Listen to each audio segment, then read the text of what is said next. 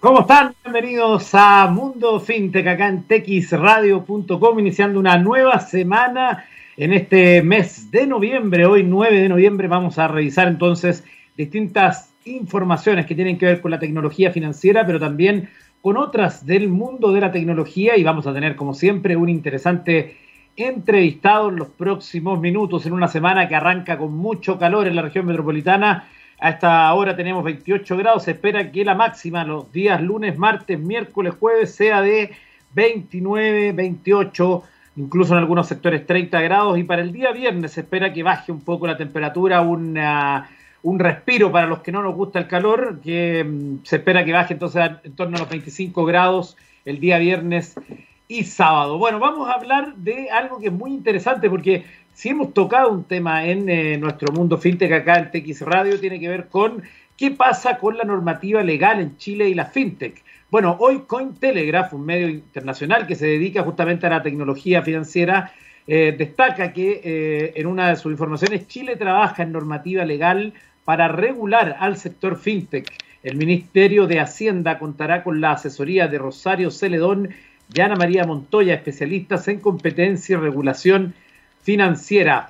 En Chile están agilizando el desarrollo de un marco regulatorio para fintech y open banking. Para ello, entonces, se señalaba a estas especialistas que van a trabajar con el gobierno por parte en el Ministerio de Hacienda, según explicaron en esa publicación que realizó, realizó el economista América, Celedón y Montoya, en la formulación de medidas Em, van a trabajar en la formulación de medidas teniendo en cuenta también los precedentes en comunidad, en la comunidad europea, en Reino Unido, en Australia, en Brasil y en México. El ministro de Hacienda, Ignacio Briones, señaló este es el paso natural luego de, de la portabilidad financiera. Queremos inyectar más competencia en el sector financiero, promover la entrega de servicios financieros innovadores y centrados en las necesidades de los clientes, los que podrán contar con un mayor control de su información financiera y de esta manera manejar de mejor forma sus finanzas ya menores costos y con mejores servicios. Entre otras cosas, dice esta nota, Rosario Celedones, abogada de la Universidad de Chile y magíster en Derecho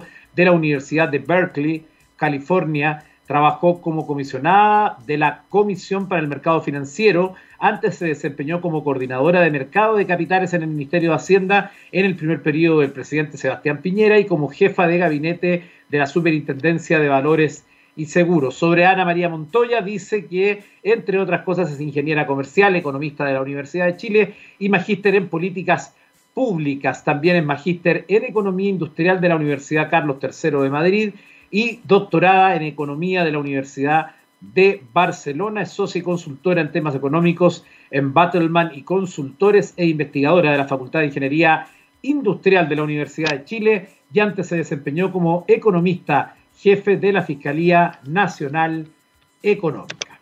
Bueno, en otras informaciones del mundo fintech también quiero destacar en esta jornada la llamada internacionalización fintech. Startups de Latinoamérica buscan mercados nuevos y entonces en esta noticia que hoy trae yupana.com señalan que todos los procesos de internacionalización son diferentes, pero las fintech las llevan, las fintech que llevan parte de ese camino andando comparten factores que los ayudaron a escalar, como la colaboración con socios locales, la identificación previa de los riesgos y la coyuntura sanitaria que se convirtió en un empuje para cruzar fronteras. Representantes de un grupo de startups de diferentes países de Latinoamérica conversaron con este medio sobre sus experiencias de expansión y aunque coinciden en su complejidad, identificaron un mercado aún verde y con necesidades poco satisfechas. También recordaron que en la región hay capital de inversión disponible, legislación favorable y una alta penetración de la red móvil, lo que representa una puerta de entrada para los servicios financieros digitales. Cada mercado funciona diferente, tienen reglas diferentes, es un trabajo difícil que si bien estamos enfocados en hacerlo, abrir es, en un nuevo mercado no es una tarea sencilla. El desembarco, el desembarco perdón, fácil no existe, aseguró Candelaria Rodríguez, Business Development de D-Local, una plataforma de pagos transfronterizos. No obstante, la internacionalización es una decisión que suele venir acompañada de oportunidades. Hace poco, hace pocas semanas, el unicornio uruguayo amplió su portafolio operacional en África, sumando un total de 26 países y tres continentes. También se dice que la, colaboración se perfila como un cimiento muy importante para la internacionalización de una fintech, pues a través de alianzas con socios locales que conocen el terreno, absorben habilidades y conocimientos rápidamente. Se trata de los mercados regulatorios de cada país, identificación de la competencia y las posibles aliados e incluso las características culturales de los usuarios. Las ventajas de ingresar a un nuevo mercado con un partner son varias, detalló el ejecutivo Matthew Mihan, CEO de Centeo. Dice que este conoce las normas, cuál es la mejor forma de crear la entidad legal de una nueva compañía y cuáles son los riesgos en términos de cumplir ante las autoridades financieras. Ahí es parte entonces de esta noticia que usted puede leer en yupana.com y que aborda entonces esta internacionalización de las startups que también tiene que ver con nuestro país. Una de la entretención y, el mundo digital, bueno, Netflix evoluciona con Direct, una función que imita a un canal de TV por cable. Netflix Direct arreglaría todos los problemas cuando no sabes qué ver. Se trata básicamente de un canal en línea con contenidos programados por horario, o sea, cómo funciona la televisión tradicional, secuencial, que convoca, es decir, si usted quiere ver, por ejemplo, un partido de fútbol, el partido de fútbol tiene un horario de inicio y ese horario de inicio convoca audiencia, porque están dando un contenido que le interesa a esa audiencia. A eso se refiere en, este, en ese sentido. Y entonces em, señala esta nota que trae hoy Firewire que a través de su sitio web oficial de prensa, la popular plataforma de streaming ha revelado que inició en Francia las pruebas de una nueva función llamada Direct, la cual no es otra cosa que un canal de transmisión en línea con flujo continuo de contenidos disponibles en el catálogo de Netflix con todo y horarios. Sí, básicamente es un canal de televisión por cable directa alojada dentro de Netflix y con opciones obviamente más limitadas de series, películas y demás producciones. Direct se creó, con, se creó tras observar que en Francia aún existe un arraigo marcado por consumir contenidos sin seleccionarlos, así que desde hoy y hasta fines de diciembre se irá habilitando el botón para acceder a Direct en las cuentas de este país. La idea es que se pruebe entre los usuarios de la nación para luego evaluar su expansión a otros mercados. El único detalle es que Netflix Direct solo puede ser visto desde un navegador web por ahora, y eso sí que es un problema, ya que no existe por lo pronto ninguna app ni móvil, ni de escritorio, ni de Smart TV. No sabemos por lo pronto si llegará a América Latina. Cuando son las 15.9 nos vamos a ir a la música acá en Mundo FinTech para luego recibir al invitado de hoy y nos vamos a ir hasta el año 2003 para encontrarnos allí con la banda de White Stripes y la canción Seven Nation Army, canción que el año 2005 fue ubicada por Q Magazine como la número 8 de las 100 mejores canciones de guitarra. Estamos con la música y volvemos a Mundo Fintech. Estamos de vuelta en Mundo Fintech acá en texradio.com y ahora vamos a conectarnos con Meyer Saavedra. Él es eh, Sales Manager para Latinoamérica de BPC. Hola Meyer, ¿cómo estás? Hola doctor, ¿cómo están? ¿Qué tal? ¿Qué tal todo? ¿Cómo va todo? Bien, gracias. ¿Dónde estás, Meyer?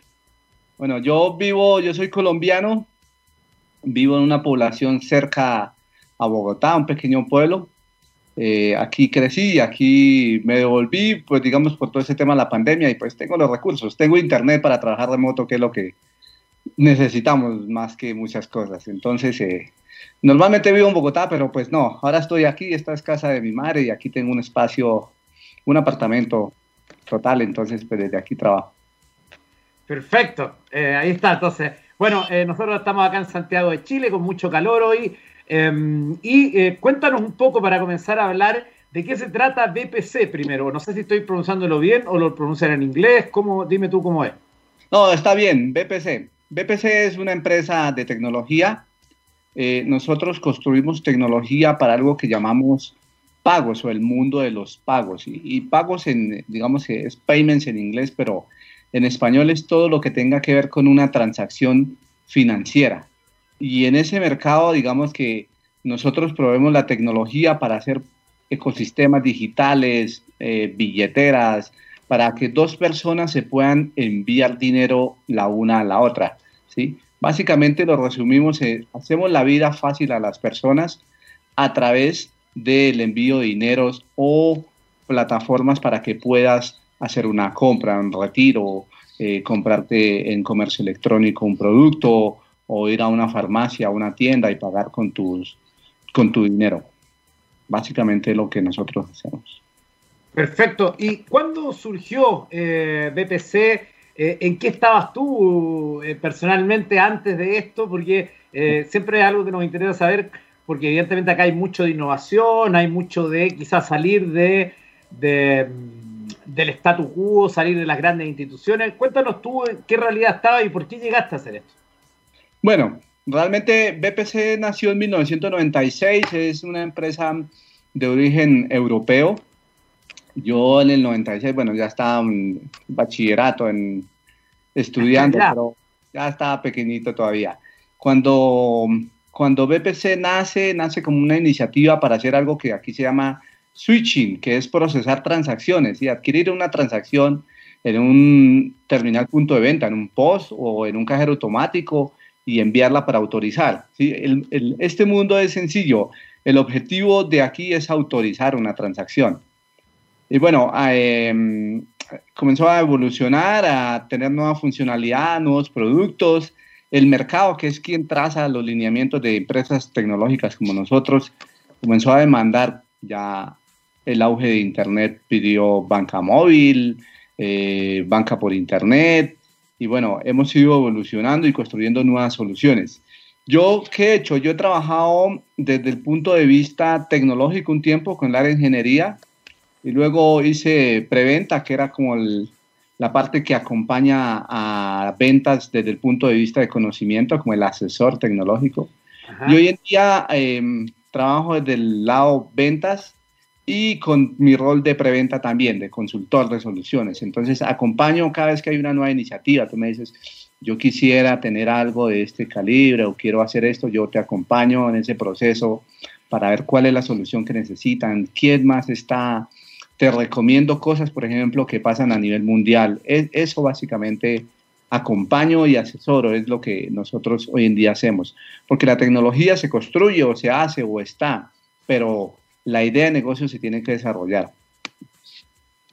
Claro, efectivamente. Eh, te quería preguntar, aprovechando esta, esta em, historia que tú nos cuentas de que BPC surge el 98, creo me dijiste, ¿no? 98, 96, por ahí. 96. 96. Eh, ¿Cómo observas tú ahora con el tiempo que ha pasado? Ya han pasado más de 20 años y justamente es como toda la era comercial de Internet, ¿no? El 96, 97 me acuerdo las primeras conexiones que se hacían con eh, vía a través del teléfono, ¿no? De la conexión telefónica. Em, y ha cambiado mucho, evidentemente. Eh, los pasos que ha dado el mundo con Internet son increíbles, sobre todo además lo acelerado que ha sido con la pandemia, que ha obligado a eh, apurar los procesos de automatización, de industria 4.0, todo, y todas las cosas ahí que se han ido apurando más aún. Pero tú que has visto todo este camino, eh, en, particular en esto que es el área eh, financiera y la tecnología, ¿cómo has visto los cambios eh, desde el 96 o comienzos del 2000 hasta ahora que estamos comenzando una nueva década? Okay. Yo, yo siempre he creído que la banca es uno de los principales motores, digamos que todo el mundo financiero, del acceso a tecnología, ¿sí? ¿Por qué? Porque en ese entonces, digamos, por ejemplo, eh, el dispositivo móvil estaba hasta ahora como comenzando, ¿sí? Eh, hoy en día hay toda una evolución a que utilices el dispositivo móvil no solo para llamadas, lo que fue una idea inicial de haga una llamada a través de telefonía móvil, hoy en día es tu herramienta. ¿sí? Cuando nosotros hablamos, por ejemplo, de billeteras digitales, es porque utilizas tu teléfono para hacer compras, ¿sí? para averiguar tu saldo, para ver en qué inviertes tu dinero, ¿sí? para ver cómo gastas tu dinero y, todo eso es a través de telefonía móvil, ¿sí? de smartphones. Hoy en día, hace 10 años, por ejemplo, participé en un estudio para tener este tipo de iniciativas móviles. Resulta que la penetración de teléfonos móviles era muy baja en Latinoamérica, pero fue creciendo en tres años enormemente. Entonces, como que uno la planteaba para un futuro muy lejano, 10 años, ¿no? Resulta que en tres años ya, en dos años ya tienes ya no hay teléfonos básicos, son muy mínimos. Todo, cualquier persona tiene acceso a un smartphone y su adaptabilidad es muy fácil. Ya puede comunicarse, puede crear un WhatsApp, puede enviar un mensaje en WhatsApp, puede tener un Facebook, puede utilizar un teléfono porque además son intuitivos. Luego la evolución es enorme. Nosotros, por ejemplo, el camino de las terminales punto de venta que tú ves en los supermercados, en ese entonces eran dial-up, o sea, marcaban utilizando una línea telefónica. Hoy en día puedes hacer una venta a través de dos teléfonos inteligentes. Claro, efectivamente. O sea, y, además hoy día la, sencillez para los procesos de pago, de transferencias, son realmente una cuestión bien, bien impresionante. Eh, además de lo que te preguntaba de esta mirada o este cambio que ha tenido la industria financiera con, de la mano de la tecnología, eh, también sería interesante que pudiéramos analizar el tema de la bancarización, que es un fenómeno que acá en este programa nosotros lo hemos abordado muchas veces. Y según entiendo, ustedes manejan cifras que en Latinoamérica el 70% de la población no está bancarizada. Y por lo tanto allí hay una super oportunidad respecto a eh, lo que se puede hacer a partir de las fintech y poder darle eh, un mínimo de eh, igualdad en términos de oportunidades a buena parte de la población que no tiene esa opción. Sí, bancarización, yo siempre he creído que la bancarización es el tema de cada año, ¿sí? Siempre se habla de, bueno, ¿cómo bancarizamos? ¿Cómo mejoramos? ¿Cómo el, sector bancario le llega a cierta base de la pirámide que no tiene un producto financiero? Cuando de eso se trata, yo siempre he dicho, bueno, hay que cambiar muchas cosas, hay que cambiar el modelo, ¿sí? O se tienen que mover hacia otros escenarios en los cuales la persona que necesita un producto del, del mercado financiero tiene acceso y esto es acceso en una cuota de manejo moderada o eh, una renta que le cobran por su tarjeta o le ve sentido realmente a utilizar el producto financiero. Porque muchas personas ven y dicen, no, pues tengo que dejar mínimo 10 dólares. Y resulta que para esa persona 10 dólares son importantes para su, subsistencia. De ahí nacen muchos conceptos que también nosotros venimos hoy en día desarrollando, y ser los neobancos. ¿sí? En la región vas a ver bancos digitales, ¿sí? hablando de reducción de costos, de construir unos nuevos parámetros y unos nuevos diseños de modelos de negocios totalmente diferentes. Y los que te dicen, oye, abre una cuenta, Eduardo, abre una cuenta que no te voy a cobrar. Ah, ya estamos bancarizando, ¿sí? Ya le está cambiando a la persona porque para esa persona esos 10 dólares sí los necesitan, ¿sí? Esos 10 dólares pueden ser su, eh, su subsistencia de un día o de dos días, ¿sí? Pero cuando ya le dices, mira, ahí además te voy a depositar tu subsidio para transporte, para el metro, ahí el Estado te envía tu subsidio a través de ese canal digital y no tiene costo, entonces ya comienza a hacer bancarización. O cuando le dices, mira, te presto, pero te presto 100 dólares, va a decir, no, pues para mí 100 dólares son suficientes, ¿sí? Tengo un negocio informal, entonces ahí hay un proceso de bancarización. Lo estamos viviendo y, Latinoamérica lo está viviendo con la entrada de todos los neobancos en el sentido en que están cambiando el modelo de negocio tradicional. Hoy en día nuestras instituciones financieras están tomando dos caminos. O se digitalizan completamente y reducen sus costos que se los trasladen a esa base de la pirámide y a sus clientes, o crean un banco digital. Vas a ver muchos bancos también creando bancos paralelos digitales. Y eh, adicional, fintechs, ¿ves? muchas fintechs trabajando este negocio que antes era propio del banco. Entonces, como ya es un negocio abierto, el banco dice, yo quiero ahora sí integrarme con todo el mundo, ya hablas otra tecnología, piensas diferente, cambias tu modelo de negocio. Eh, no sé si recuerdas tener una tarjeta de crédito hace unos años, era un lujo. Claro, yo, yo me acuerdo, mira, ahora que lo menciona, yo voy a hablar desde mi experiencia, yo tengo 44 años.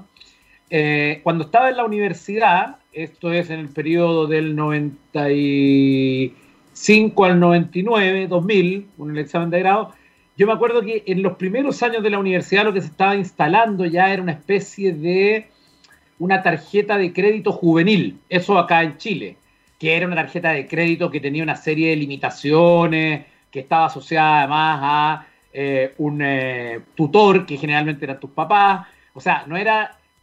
Recién se estaba como abriendo, pero era muy algo muy específico. y claro, y la gente que no está bancarizada los bancos tradicionales eh, tampoco tiene acceso, por ejemplo, a tener una tarjeta Visa o Mastercard o lo que sea. Eh, sigue siendo algo restrictivo. No, sí, e, en ese entonces era así. Tú lo veías como que o tienes el sponsor, y la persona que te patrocina, tener un, una tarjeta ese, de, ese calibre hacia el 90 y algo. Hoy en día lo que ha cambiado y lo que se viene como tendencia también es cambia el modelo crediticio.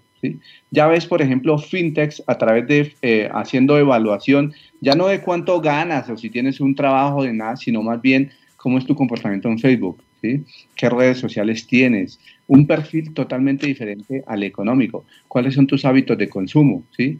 Resulta que hay personas que tienen dinero eh, como para hacer una compra, pero nunca lo utilizan sus mecanismos, tienen un ahorro, mientras que los nuevos generaciones jóvenes de hoy en día, estos son consumo, consumo, consumo. ¿sí? Y entonces a ellos son los que necesitas llegarles con un producto y haces una evaluación de riesgo totalmente diferente. ¿Sí? Si bien este todavía no tiene un ingreso sólido, sus papás lo apoyan y le compran cualquier compra. ¿sí? O sea, lo apoyan en la compra de videojuegos, lo apoyan en la compra de productos que necesita electrónicos, lo apoyan en bastantes cosas. Entonces ahí es donde también entra un nuevo segmento. ¿sí? Compras por Internet. ¿Ves? Muchísimo. efectivamente. eso es algo que uno ve, eh, observa incluso en los más jóvenes, que algo tan... Eh, eh, es parte de sus hábitos, ¿no? No es, no, es un, no es un hito como para los más grandes que voy a comprar, no. Ellos, para ellos es algo cotidiano, ¿no? Y, y eso evidentemente que abre ahí una serie de oportunidades también para la fintech. Sí, además, eh, Eduardo, ellos crecieron digitalizados, ¿sí? Yo los llamo, ellos nacieron digitales. Claro, son nativos, totalmente. Ellos son nativos digitales y al ser nativo digital, tomar un teléfono y hacer una compra es cuestión de un minuto, ¿sí? Para otras generaciones le cuesta más, lo analiza más, porque hay una parte de análisis, pero al final puede hacer la compra. Entonces, el proceso de digitalización y de tener nuevos usuarios dentro del proceso eh, de, banca digital ya está dándose. Yo pienso que países como nosotros, por ejemplo, una billetera electrónica, en la cual no tienes una cuota de manejo, en la cual tienes un ahorro de dinero, pero con esa billetera puedes hacer la compra del metro, del sistema de transporte. Con esa billetera te pueden pagar, por ejemplo, si haces un trabajo de eh, arreglar un jardín, simplemente, oye, envíame a mi billetera. ya estás digitalizando. Ese cliente ya tiene un manejo ya tiene un dinero y ya tiene una data. Luego, cuando entras a analizarlo, dices, oye, mira, este tipo recibe, si bien no es formal, No es un proceso formal y no es un empleado formal, recibe dinero y recibe estos montos y se los gasta de esta forma. Luego puede que esta persona necesite, por ejemplo, para arreglar tu jardín, estoy buscando herramienta y le puedes dar un crédito en una ferretería o en un almacén de herramientas para que él haga su compra y le das un crédito a través de ese producto digital. Entonces, ahí hay muchos cambios que la persona antes tenía que llenar un formulario gigante, llevar dos fiadores, alguien que te respaldara, te van a decir, no, aquí simplemente déjame, escaneo tu documento de identidad y ya, va. Entonces, el nivel de riesgo, si bien puede cambiarse, no tanto es que que haya aumentado, sino que se modifica en el patrón de clientes a los cuales le quiere llegar. Luego, tus hijos pueden tener hoy en día ya una, una, una tarjeta de crédito. Claro, efectivamente. Así es, estamos conversando en este capítulo de Mundo FinTech con Meyer Saavedra. Él está en eh, Bogotá, es eh, Sales Manager de BPC para Latinoamérica. Vamos a ir a la música y estamos de vuelta para seguir conversando más del mundo fintech, de las, alternativas, de las oportunidades que se van abriendo y también de BPC. Nos vamos a ir a escuchar la canción Burning Down the House, canción que originalmente eh, eh publicara Talking Heads, pero que tuvo otras versiones, como por ejemplo la de Tom Jones y la que vamos a escuchar ahora, que es la de Cardigans. Y estamos de vuelta en texradio.com. De vuelta en Mundo FinTech acá en texradio.com en este día lunes conversando con Meyer Saavedra, él está en Colombia. Meyer, se me olvidó preguntarte al comienzo, ¿cómo está la temperatura en Bogotá hoy? Fría, fría. Nosotros... Como es habitual. Más, más frío de lo habitual. ¿Cuántos grados hay más o menos? Nosotros tenemos como 15 grados, creo que tenemos. Ah, maravilloso. Ya, qué bueno. Ya. Bueno, Meyer, estábamos hablando de fintech, de bancos, de, em, de las oportunidades que hay para la fintech y en ese sentido sería bueno que también linquemos el diente en estos últimos minutos a lo que es el rol de los neobancos y cómo allí van a ser determinantes justamente en esta eh, ayudar a, de alguna forma, achicar la brecha entre los que tienen los beneficios y privilegios de estar bancarizados y las personas que no. Sí, Eduardo. Básicamente, yo pienso que los neobancos vinieron a hacer un, un revolcón, lo llamaría yo, ¿sí?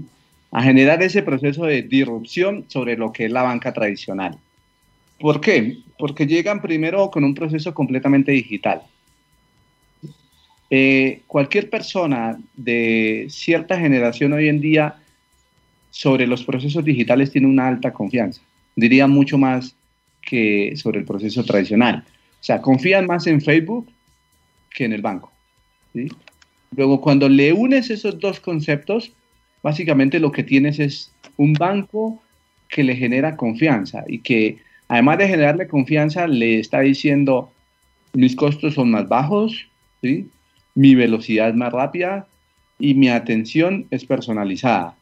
Entonces, estos neobancos llegan para decirle al mundo completo, aquí estamos, nosotros vamos a ofrecer los mismos servicios, ¿sí? Eh, ya ves, por ejemplo, casos como el mismo Argentina, como el mismo eh, Brasil, donde tienes éxitos, ¿sí? Siendo, yo llegué y en una semana están haciendo unas campañas fuertes de marketing todo digital, te llegan a ti, te están diciendo, Eduardo, tú eres un cliente de mi banco, te voy a llevar a mi banco. Y hay unas tasas totalmente diferentes, entienden lo que es el nuevo consumidor. Por eso digo que llegaron para retar al mundo tradicional. Vienen con alianzas con muchas fintechs, que estas fintechs te proveen los servicios que necesitas, unos procesos de enrolamiento. Ah, oye, sí, necesito una tarjeta de crédito. ¿Qué hay que hacer? No, mándame un ID, una foto de tu ID y ya, hacemos todo el estudio. ¿sí? Pero en cuestión de segundos te dicen, sí, ya tienes, o ya te dicen, ya tengo una prueba aprobada. Entonces, ese cambio sobre el mundo tradicional va a generar una fuerte sacudida, ¿sí? Y sacudida es que el cliente, el consumidor final, va a tener los beneficios de ser un, parte de un nuevo banco. No quiere decir que los tradicionales se acaben, ¿no? No, claro, claro que no. Eh, eh, ahí yo tengo un par de, preguntas, poniéndome acá del lado de quizás la gente que conoce menos los términos de neobanco, etcétera. ¿Cuándo hablamos de un neobanco? Primero. Y segundo, eh, evidentemente que todo esto que ha ocurrido de la, de la digitalización mucho más apurada y donde muchas personas han aprendido que hay muchas cosas que se pueden hacer por internet que no necesitan ir presencial. En, ese, sentido, em, si podemos explicar qué es un neobanco primero y así, em, de alguna manera, para que hagamos el link, porque yo sepa dónde, cómo me va a explicar, pero hacer el link con este aumento de la importancia de lo que hacemos por Internet, que Internet no es solo para entretenerse. Ok, sí, de acuerdo. Un neobanco es un banco que nace, digamos, primero sin oficinas. El banco tiene oficinas, mm, eh, el banco tradicional tiene oficinas de atención al cliente. El neobanco lo que dice es, todos mis procesos son digitales. Todos mis procesos están enfocados a la creación de un camino completamente digital, enrolamiento, ¿sí?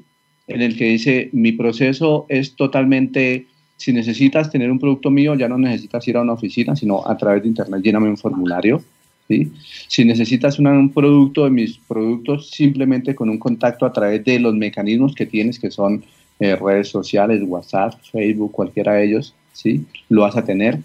Lo otro que te dicen es, tu dinero está completamente digitalizado, o sea, no necesitas una tarjeta física. Te vinculo con proveedores de servicios, entonces aquí viene un poco, eh, los bancos habían iniciado un proceso también de digitalización y muchas fintechs ven espacios o han visto espacios en los cuales no estaban cubiertos por otras industrias. Entonces te dicen, yo te puedo vender un seguro, Eduardo, ¿sí? Y ese seguro es completamente digital y lo tienes en tres minutos, en dos minutos te lo vendo. Entonces, bajo ese enfoque es que comienza a crecer también el neobanco, diciendo yo hago alianzas con fintechs, yo te puedo ofrecer diferentes tipos de servicios, todo es completamente digital. ¿Y qué más hace parte de tu vida? Ya no tienes que salir. Lo que pasa es que la pandemia aceleró todos estos procesos de digitalización. Ya no tienes que ir a hacer una compra, ya no necesitas algo que aquí llamamos el contacto, ¿sí? Los neobancos están enfocados también en hacer transacciones sin contacto. Y tú vas a decir, bueno, ¿y cómo es sin contacto? O sea, ya no tengo que sacar mi tarjeta de crédito. No, está digitalizada en tu teléfono, en una aplicación, ¿sí? En tu smartphone. Y, y te van a decir, bueno, sí, pero ¿y la seguridad? ¿Qué pasa con mi clave? Yo he digitado una clave. No, aquí también hay unos mecanismos de validación para saber que eres tú, Eduardo, el que está haciendo la compra. ¿sí? Hay unos mecanismos de integración, por ejemplo, con el teléfono en el cual lea tu huella o tu rostro, ¿sí? Facial, ¿sí? Entonces ya dices, ah, y entonces el PIN que yo me aprendía, oh, ya tenemos mecanismos alternativos, ¿sí? De validación de que eres tú quien está haciendo la compra. Y además puedes eh, comenzar a comprar tu comida, ¿sí? Y, y ya hay tiendas para que puedas hacer tu compra. O simplemente, por ejemplo, a través de códigos QR. Si, has visto, los códigos QR también tienen desarrollo precisamente por la pandemia, porque la pandemia ha obligado a que el contacto mínimo de las personas, ¿sí? Entonces, ese contacto mínimo hace que necesites herramientas para hacer la compra y se integren a tu vida. Ya dices, uy, no, yo puedo hacer una compra, un domicilio. Antes el domicilio lo veíamos como algo de vez en cuando o el fin de semana. Hoy en día lo puedes programar, ¿sí? Ya hay bastantes empresas haciendo domicilios. Entonces, la experiencia de pago, lo que era pagar, pasó a un segundo plano. ¿sí? Lo importante hoy en día es que te traigan el domicilio porque tienes hambre, porque es tu almuerzo, porque eh, es la, quien te lava la ropa. Lo importante aquí es el servicio. Nosotros, los que trabajamos en este mercado, pasamos a un segundo plano en el que garantizamos el pago de ese servicio. ¿sí? Y eso hacen todas las empresas fintechs que has visto, Uber, Airbnb, detrás está el pago. La persona sabe que se hizo, que se editó, pero necesitas un servicio. Entonces, acá llega para cambiar un poco también la forma como vives y como estamos viviendo a nivel mundial, no, no solo un caso de Latinoamérica, sino de todo el mundo.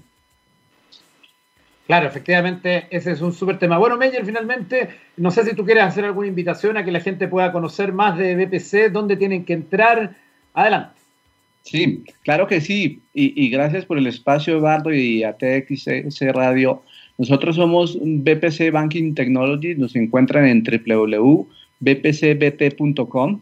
Ahí encuentran nuestro portafolio de soluciones. Estamos también en redes sociales. Meyer Savera en LinkedIn. Me encuentran también en BPC Technologies, Banking Technologies. Y bueno, estamos para servirles. Hoy en día con la digitalización podemos hacer una conferencia en cualquier momento, una llamada. Y bueno, bienvenidos a la nueva era y al nuevo mundo digital.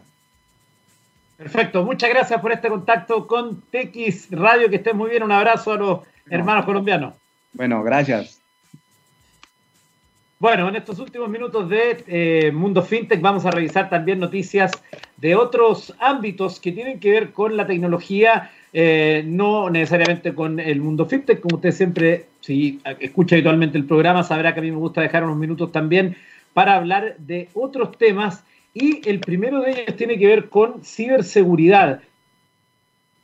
hemos abordado evidentemente que la ciberseguridad es parte y en este caso esto tiene que ver con, una para el usuario, porque hay una noticia que hoy trae Gizmodo en su versión en español que habla de una alerta de seguridad respecto a teléfonos Android antiguos. Eh, de hecho, eh, aquí yo les voy a leer a continuación el texto y dice, si estás eh, desplazándote por las fuentes de noticias con un teléfono Android más antiguo, puede que sea el momento de actualizar. Una de las principales autoridades de certificación del mundo advierte que los teléfonos que ejecutan versiones de Android anteriores a 7.1 o .1.1, Nougat, se desconectarán de grandes porciones de la web segura a partir del 2021.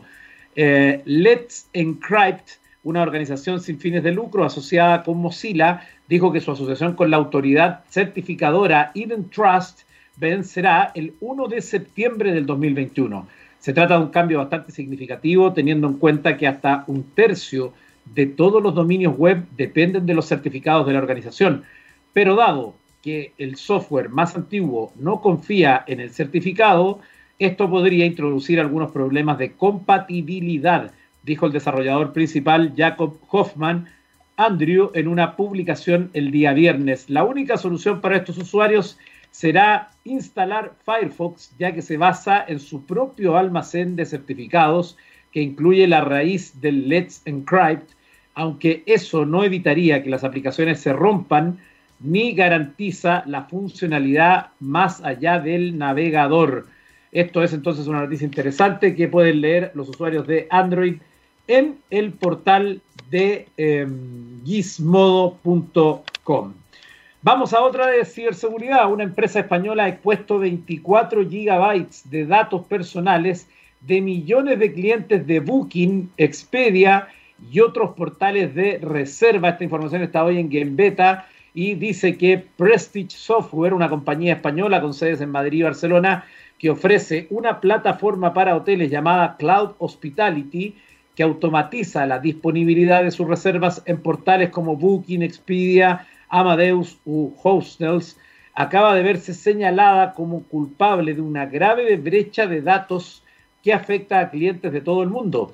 Investigadores de Website Planet detectaron la existencia de un bucket de AWS que a causa de una mala configuración permitía el acceso público a los 34.6 GB de datos que contenía sin exigir ninguna autentificación de seguridad y entre estos datos se encontraban más de 10 millones de registros de reservas hoteleras creadas durante los últimos siete años. Em, dice también esta nota en Gembeta que dichos registros contenían a su vez datos tanto personales como financieros, nombres completos, direcciones de correos electrónicos, DNIs, números de teléfono y en muchos casos los de las tarjetas de crédito. En palabras de Mark Holden, investigador de Website Planet, señala que millones de personas han quedado potencialmente expuestas por esta brecha de datos en todo el mundo. No podemos garantizar que alguien no haya accedido al bucket de AWS3 y robado los datos antes de encontrarlo nosotros. Efectivamente, estas personas quedarían expuestas a cambios maliciosos de sus reservas, a ataques de phishing y a fraudes de identidad. De igual modo, Prestige Software que según Website Planet reconoció ser la propietaria del bucket y solventó la mala configuración al día siguiente de recibir el aviso, quedó ahora expuesto a demandas por parte de tanto de los afectados como de las instituciones europeas y a fuertísimas multas por incumplimiento de la ley de protección de datos que comenzó a regir hace un año en Europa. Así que ya lo saben, una noticia que también es algo alarmante, eh, a estar atentos entonces a lo que pueda ocurrir con eso. Y para despedirme les quiero contar una información que em, ya he tocado en otros capítulos y que tiene que ver con esta curiosa lista de la muerte del Reino Unido. Esta lista que se genera una vez al año, se da a conocer y se publica el 1 de enero de cada año, donde se dice eh, que personas que sean del ambiente público, reconocidos, ahí pueden estar políticos, deportistas, artistas, eh, etcétera, que 50 personas deberían morir durante ese año. Es una especie de juego bien eh, tétrico, pero que tiene un éxito total. Bueno, la noticia de esta semana es que ha conseguido su acierto número 16 del año. 16 de 50 con la fallecimiento de Alex Trevex. Esto ocurrió ayer, se dio a conocer, de hecho fue noticia en los distintos eh, portales. El anfitrión de Jeopardy, que murió entonces em, a los 80 eh, años, si no me equivoco. No, espérense, estoy buscando bien el dato porque no me carga la noticia que lo, tenía y que entonces aparecía en la lista de la muerte. Voy a ver al tiro, les voy a indicar si era eh, reiterado. Em, claro, murió a los 80 años y él em, había aparecido en la lista de la muerte no, esta era su primera aparición, estaba en el puesto 35 y entonces se convierte en, el en la muerte, el acierto número 16 del año, el conductor de televisión galardonado con cinco premios Emmy en la categoría Mejor Presentador de Concursos y con un récord Guinness por animar la mayor cantidad de episodios en un programa de juegos, falleció de cáncer de páncreas, el cual anunció que padecía el año 2019. De esta manera, entonces, este famoso presentador, eh, Alex Trebek, se suma a los otros 15 aciertos de este año, que son Kirk Douglas, Olivia de Havilland, Vera Line, Daniel Arap Moa, expresidente de Kenia, eh, Javier Pérez de Cuellar, también Honor Blackman y eh, Novi Styles, Hosni Mubarak, Genesis O'Reilly y Starling Moss, además de Ruth Bader Ginsburg, Carl Reiner y William Gates, el padre de Bill Gates. Son 16 aciertos y, bueno, la curiosidad es que además eh, en la misma página que usted la puede revisar para que vea la lista completa de quienes dicen deadlist.net, es como dead, muerte, list.net.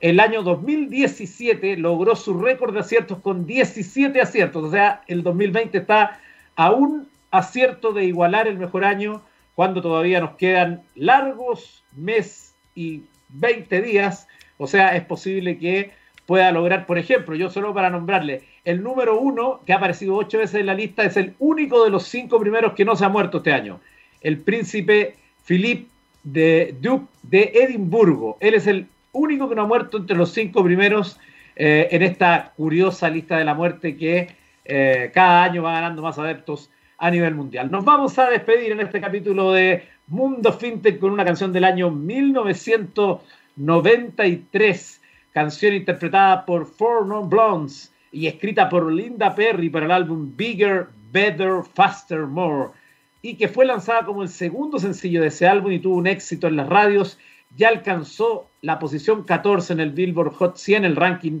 más relevante de esa industria. Nos vemos el miércoles en un nuevo capítulo de Mundo FinTech. Siga en la sintonía de texradio.com.